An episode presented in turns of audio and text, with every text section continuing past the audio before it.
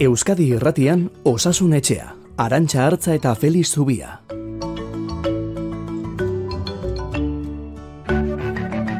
Kaixo, egun ondenoi, osasunari lotutako gaiak bai orain, Euskadi Irratian, amarrak arte, alik eta erarik ulerkorrenean lantzen saiatuko gara. Zuen galderak eta gureak bietatik erantzun berko ditu gaur ere Feliz Zubiak, eta ez da libratuko COVID-a zaritzetik, nola ba.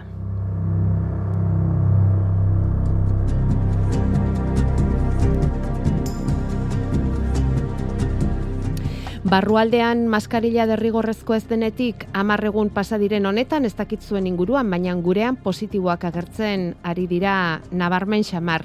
Jakinik ere neurketak orain ez direla pandemiaren hasieran bezain zehatz egiten, aurreko astetikona positiboen kopuruak gora egin du, bereziki irurogei urtetik gorakoetan neurketa ere alaxe egiten delako zehatzago, ezta? Gaixorik zaurgarrien kasuan urbilagotik segitzen direlako kasu hoiek. Ospitaletako egoera ez da okertu, ez dutu ere ez, nabarmen, ez plantetan eta ez da zainketa berezien unitateetan ere. Kontua da, Katalunian adibidez hasi direla osasun langileak positibo ematen duten hiritarrak itxialdia egin beharko luketela eskatzen izan sintomatiko ala ez dakizuenez, gaur egun sintomarik izan ezean itxialdi egin beharrik ez da, norberaren kontzientziaren arabera geratzen da zer eta nola egin. Hori Katalunian, Txinan, Shangain, hogeita zortzi milioi biztan dituen hiri erraldoi horretan, osorik dago ia itxia iria COVIDaren agerraldi bategatik, baita portua ere itxita egon da orain egun gutxi batzuk arte, gaitza zabaltzeko beldurrez, Eta aldiz, pandemiaren azkeneko faseotan guretzat referentzia izan den Danimarkan, erabaki dute txertak eta kanpaina bera ere bukatzea. Pandemia kontrolpean dutela, biztanleriaren zati handiena txertatua, amarretik zortzik bitxertuak hartuak dituan eta amarretik zeik baita irugarrena ere, baurregatik erabaki dute txertak eta zabalari akabera ematea eta berriz beharko balitz udazkenean ekitea.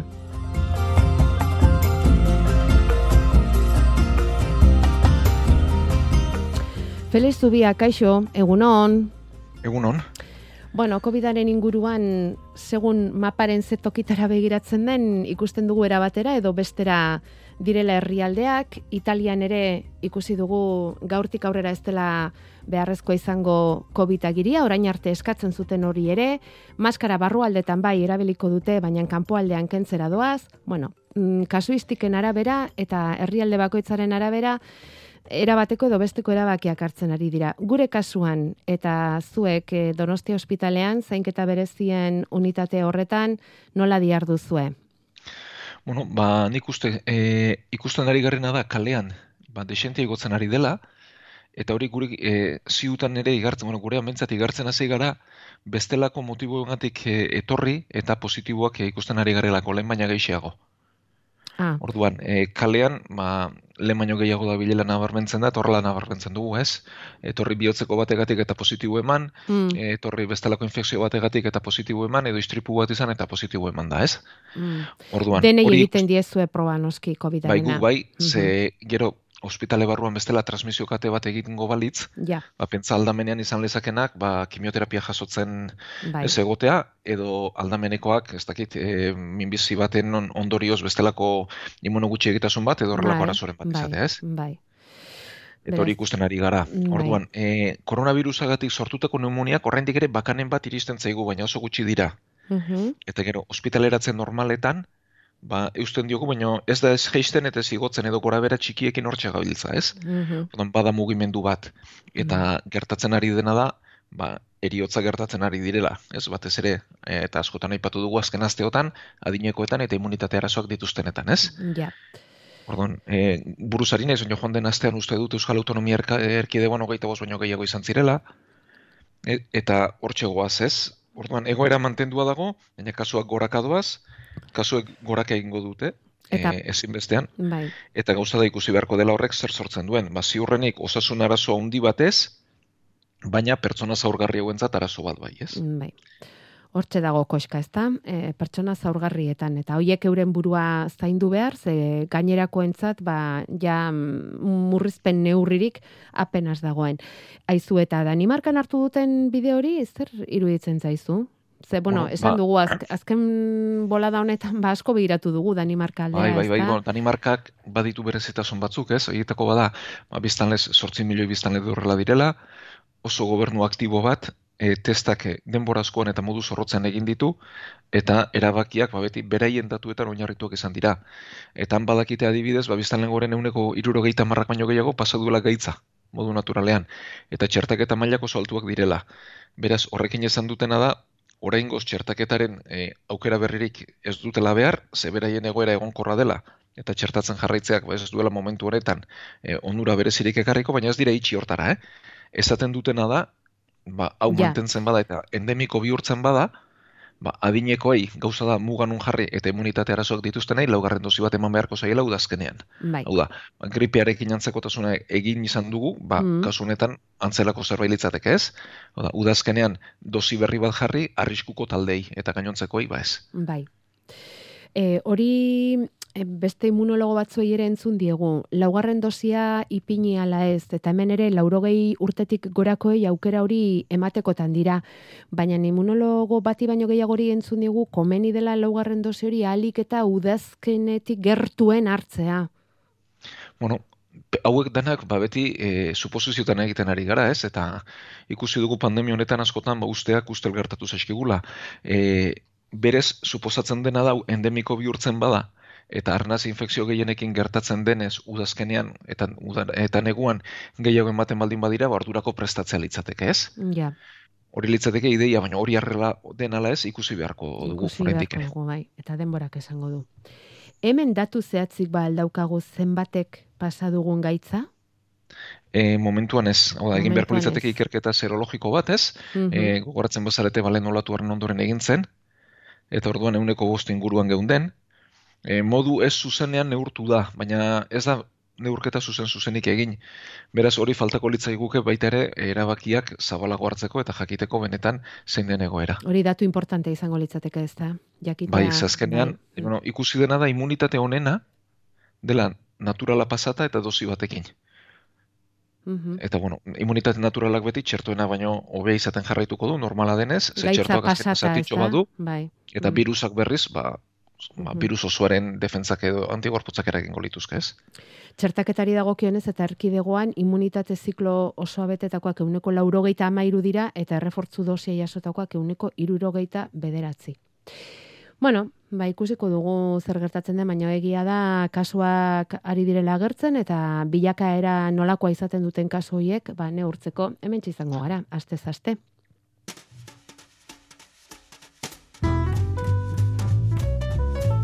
Mezuak grabatzeko bederatzi lau iru 0 bat bibi bost 0. Bueno, e, mezua da osasun etxerako. Lehen osaten zan, e, musikoa jarri barzala besteak babesteko, ez? Hau da, nik jartzen manun musikoa, zan besteek nik e, gaxotasun edukikoa, no? Ez koronavirusak asuntan, besteak ez kutsatzeko. Eta orain esan ari dira, zaurgarrienak babesteko musikoa eman garretela eske zaurgarrienak musuko jarrita ez teoria, lengo teoria den arabera ez, ez dira beraiek babesten, baizik eta besteak babesten dituzte. Orduan ez dakit ez dut ulertzen oso ondo, esplikatzea nahiko nuke Felixek aber nolan posible. Bueno, ba, argitu dezagun, maskararen erabilera egokia zein izango litzateken, Felix, eta maskara batetik bestera dagoen aldea, zeko eska hor dago, ezta? Bai hori da, ba, maskara denak ez direla berdinak, eta entzule honek ondo dion bezala, ba, estrategiak ere bi izan litezke ez.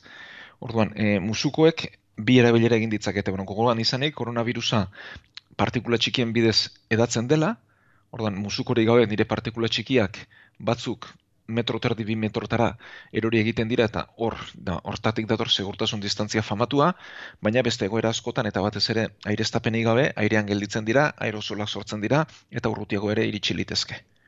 Beraz, musuko kirurgiko eta zapizkoek hori galaraziko lukete. Eta entzuleak dion bezala, nere partikulak bestei ez iristea. Eta besteen gana iristen ez badira, ba, hauek babestuko nituzke. Beraz, musuko kirurgikoak eta zapizko musu, e, musukoek hori egingo lukete. Eta horretan oinarritu da, hilabete askotan, kanpaina ez, musukoak erabiltza besteak eskutzatzeko. Kontua da orain, estrategia aldatu dela eta erabaki dela hori ez dela beharrezkoa. Eta guk ez ditugula besteak babestuko. Orduan, kontestu horretan eta zaurgarrienak babes hori galdu dutenez, eta hau estrategia bada, ba, hauek in, babesi gabe geldituko dira, eta behar dutena da beste erako musuko bat, FFP2 motakoa, birusa geldituko duena eta beraien gana iristea galaraziko duena. Beraz, zaurgarrienek bere burua babesteko behar duten musukoa FFP2 motakoa da. Eta kontestu honetan, gomendagarria, ze, ba, entzuleak ondo dion bezala, gure transmisioa etenen eteteko e, neurria bertan bera gelditu da eta gertatu liteke eta arrisko handiago izango dute. Hori da. Bai, FFP biak ez luke utziko nolabait esan virusa sartzen. Hori da. Ezta? Zapizkoetan eta kirurgikoetan pasa egiten da virusa. Hori da, hori da. Baina FFP, FFP bian ez. Hori da. Eta orduan bakoitzak ba, bai. bere erabilerak ditu eta bere helburuak ditu. Eta denok kirurgikoa generabilenean, e, bueno, ba, virusa etzen, etzen ateratzen, esango dugu ez da, eta orduan etzegoen horren besteko arriskurik, baina orain maskarari gabe gabiltzan ez, ba, virusa airean ibiltzeko arrisko handiagoa dago, eta zaurgarrienek euren burua babesteko FFP2 motako maskarak erabili beharko dituzte ba. Bueno, espero dugu argituko genuela entzule honek zeukan zalantza.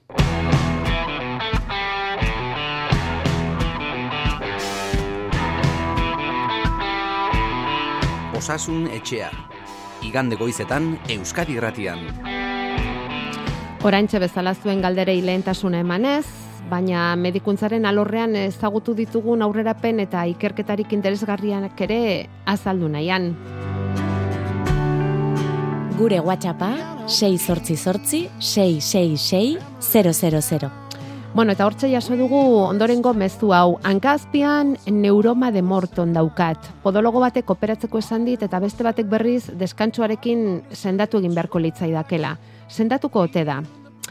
Hau bai galdera zaila, Felix, pentsatzen dugu, ze askotan esan izan duzun bezala, irratiz medikuntza egiteak baditu bere zailtasunak eta arriskuak eta horrela hain gauza orokorra esan da ez dakit banik gai izango zaren. Bai. en, entzule honi ezer argitzeko, baina bueno, galdera hori da eta eta gu gustora jakingo genukena da zer den neuroma de morton hori. Bueno, ba, mortonen neuroma de mortonen sindromea oinetako arazo bada, oinaren aurrealdean azaltzen den zerbait da, batez ere hiru eta laugarren behatzen artean. E, bueno, hor, ba, behatzak aurreko alde horretan, elkarren galdin daiko tarte txikian daude, e, gogoan izan behar dugu behatzak ba, oinean bertan ere lehenik eta bain bide bat egiten dutela, hauek metatarsoak dira, eta gero bapuntan falangeak dauzkagu ez. Bai. Eta aurreragoko tarte horretan, ezurrak luxe doazen tarte horretan, ba, hor espazio txiki badago, eta hor haunditu bat sortzen da, mm gainkarga haundi bat sortzen da, eta nervio harrapatuta gelditzen da. Eta mina. Eta hor, Orduan hor gertatzen da koskortxo bat nabaritzen dela eta oinaren azpialdetik horrek min sarkor bat egiten du batzutan ukitu egin liteke koskorra eta puntu horretan ukitzean ma min sarkor bat egiten du e, oso lotua dago oinetako enformarekin eta batez ere takoia handia erabiltzearekin da orpo oso gora jasota, pisu aurreko aldera etorreko litzateke areta gehiago, eta areta gehiago kargatuko litzateke ere mori. Orduan, ba, entzulari erantzunez, lehenik eta behin, bintzat, ebakuntza azken erremedioa da. Eta azken erremediora jo aurretik, ba, aurretik probatu litekena da, takoia erabat kentzea, plantilla egokia jarri, eta horri pisua kentzea. Eta hori eginda, ikusi beharko litzateke nola doan. Gehien gehienak horri erantzuten diote, beraz lehen neurria hori luke. Vale.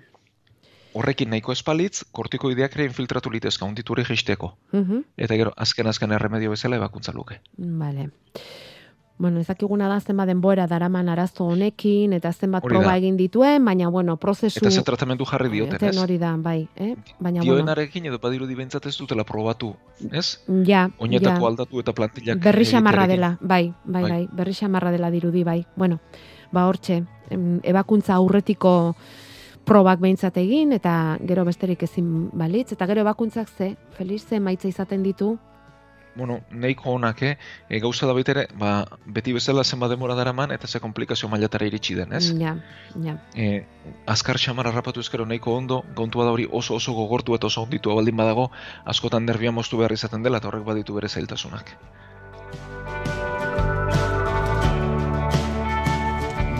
Beste honek begietan dauka arazoa, esaten du txikitatik izan dituela begiak aulak edo argitasuna ia jasan ezina egiten zaiola, oso sentiberak ditut begiak dio. Eta lenguan urgentzietara joan behar izan nuen, izugarrezko tximistak neuzkalako ikusteko arazoak ere bai, eta tximista antzeko hoiekin jarraitzen du. Larrialdietan esan zioten DVP izango zela edo fotopsiak zituela.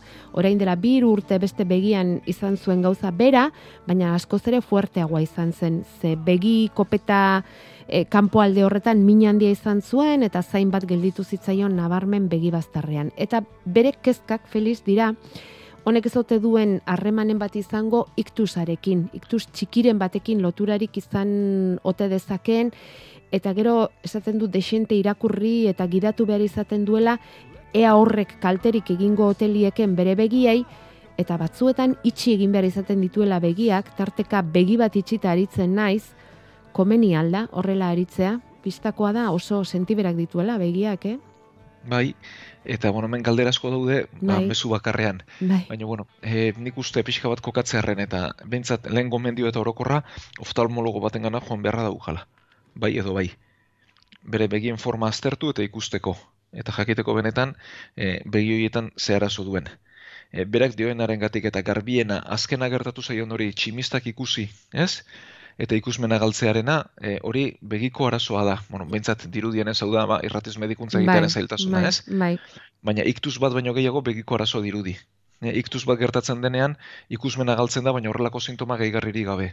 Hau da, arazoa garunean daukagunean, begia ondo dago, ikusmena galdu liteke, galdu liteke eremu batean edo erdizka, baina ez luke horrelako sintomarik izango. Mm Beraz, etonek itxura duena du, tximista eta antzerakoak baditu, arazo hortxe dago, eh? betzarean, edo umore behirakara horrek bat egiten duen tokian, eh? pentsa, ba, arrautza zuringoaren antzeko gel bat dela, eta atzean dago betzare edo erretina eta hor bereien elkartze horretan arazo bat sortzen denean hori izaten diogote, bueno, gazteleraz DV peda laburtura, ez? Bai. atzeko bitreoaren arazo bat edo, desprendimentu bat edo erorketa bat. Aha.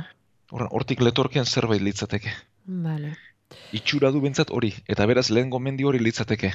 E, ala balitz, kasu harinak, ba, bere kaxa konpontzen dira eta bere tokira bueltatzen dira, eta larriagoa bada bala zerbide zebakuntzak egin litezke.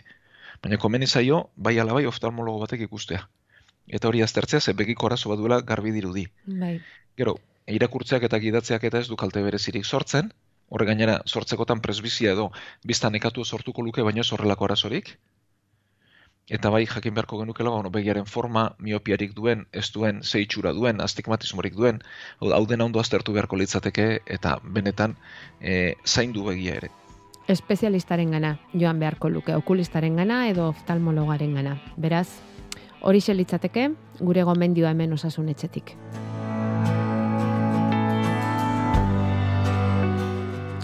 Oinak, begiak eta orain ez tarria feliz. Berrogeita amabi urteko emakume batek idatzi digu, osasun etxea abildua eitb.eus elbidera, eta esaten du badirela hiru urte edo ez tarrian beti flema bat bezala daukala, oso molestoa, batez ere gauean, ze txistua inesteko garaian, molestia sentitzen omen du, eta ez omen zaio errez ere pasatzen. Orduan, hori zergatik izan hoteliteken edo galdetzen dizu? Ba, hori, ba, berriz ere, ba, irratiz medikuntza egiteak duen zeltasun guztiarekin, e, faringitis kroniko baten antzekoa da, ez? E, hor, estarrian urradura kroniko bat izango luke, eta horre sortuko luke estul e, ba, txoro hori edo joaten ezten estul hori gauetan okertzen dena eta txistu iresteko zailtasuna. E, hau ondo aztertu behar da, begiratu beharra dago, baina benetan, e, kasu honetan, otorrino batek begiratu beharra dauka, eta bueno, ikusi ze forma duen, e, nolakoak dituen amigdalak, bere itxura begiratu, eta gero askotan, bada atzean dagoen e, arazo bat, eta de refluxu gastrosofagikoa edo bihotzerrearen komplikazio bat, ez? E, askotan urdailetik goruntz etortzen zaigu e, urdailaren jariak inazidoa, eta jariak inazidorrek erregin luke ba, gorria eta estarria bere ere bai. Eta horrek badu erremedioa, ez? Baina zenbat eta gehiago utzi okerrago. Ja. Beraz, aztertzea merezi luke eta hori balitz horrek erremedioa badu eta bestelako arazoren bat balu ere begiratu liteke. Aipatu ditugun gai hauetan zehaztasunen bat gehiago nahiko bani zenute, ba lasai asko idatzi, mm, hauek egin duten bestela osasunetxea bildua itb.eusera edo eta erantzun gailu ere hortxe dago. Bederatzi lau iru, 0 bat, bibost, 0, Eta gaur zortziko saioan saiatuko gara erantzuten.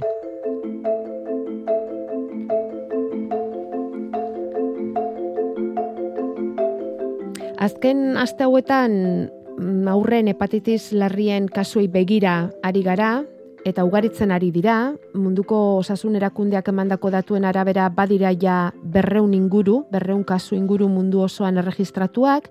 Espainian ere gora egin dute, hogeita bat dira guztira. Eta momentuz behintzat, jarraitzen dugu jatorriari buruzko datu zehatzi jakin gabe. Ikerketek adenovirus bateranzko norabidean jarri dituzte adituak, ez da, Feliz? Bai. Baina, zehaztasunera bateko hori gabe. Bai, bueno, e, beti horrelako hepatitis badenean ez, bizorburu izan litezke nagusienak, edo infekzio bat, edo toksikoren bat, eta horren atzetik ari dira.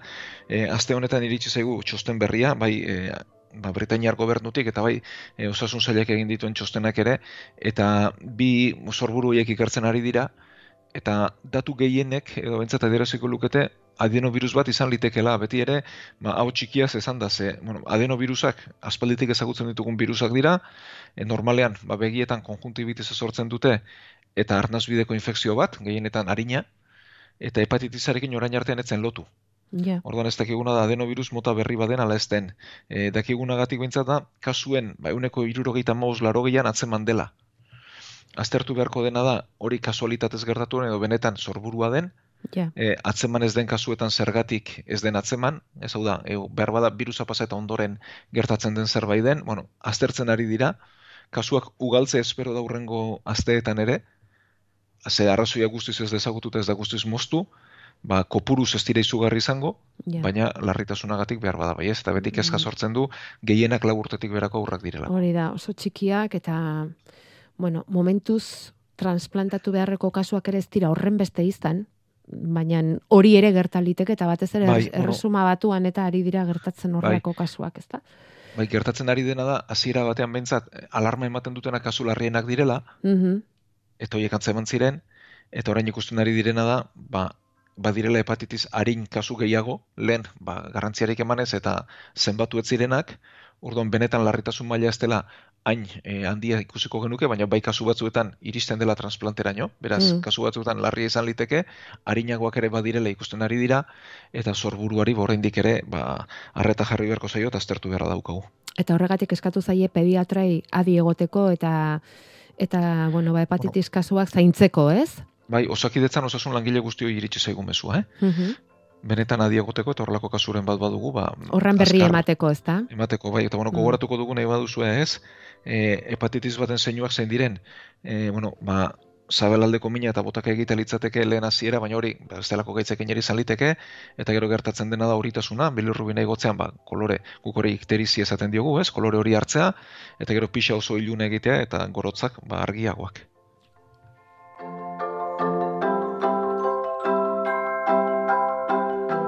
Eta aurrekin ari garelarik, Felix, e, osakidetzak aurrei eta nerabei egingo dizkieten e, beaketen berri ere eman du, programa horri esker lau gaitz aurrez antzemateko beaketak egingo dituzte, eta horiek dira zeliakia, depresioa, kolesterola eta hipertentsioa, aurretan erabeetan.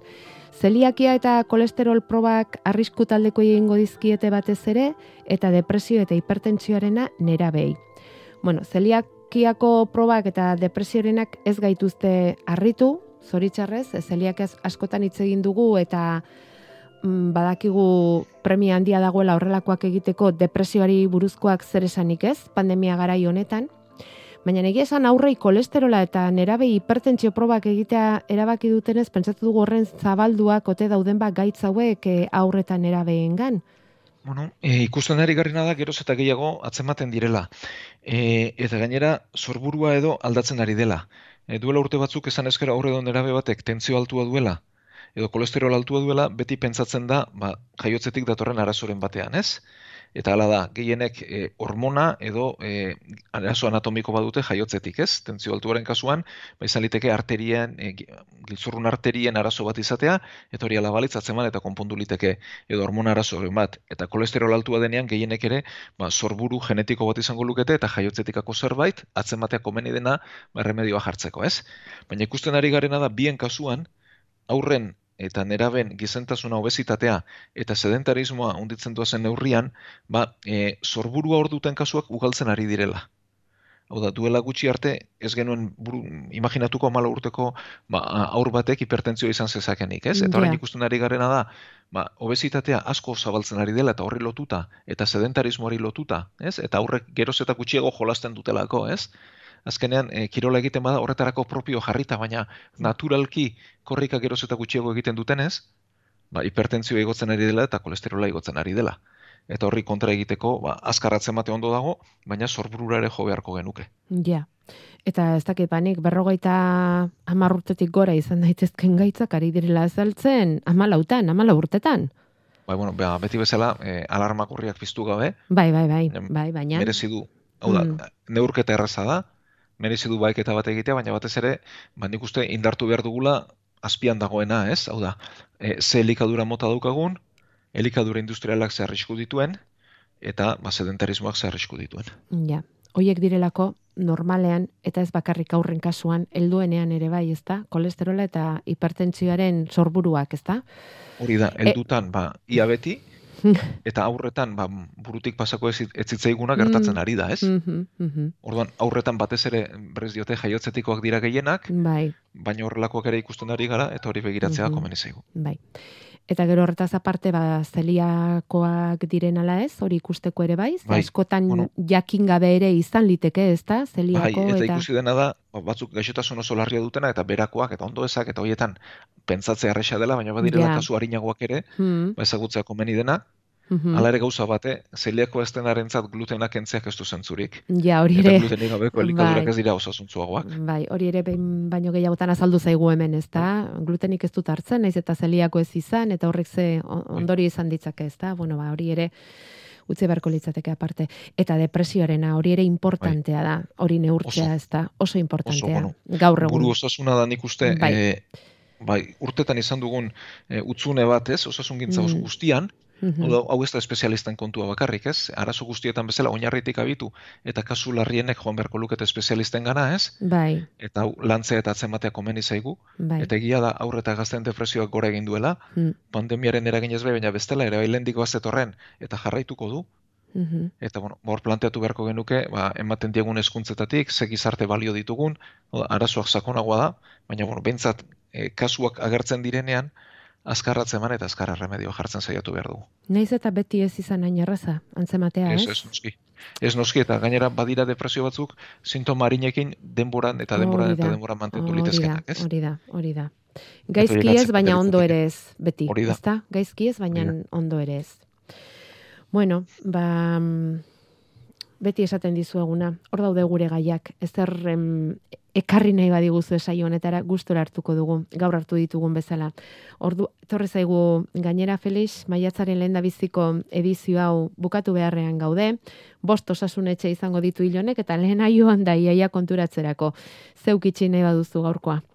Bueno, ba, mil esker denoi, eskerrik asko zuen mezuak eta ekarpenak egiten dizkigu zuen hoi, eta rantxeta biok gaur sortzi, emetxe izango gara.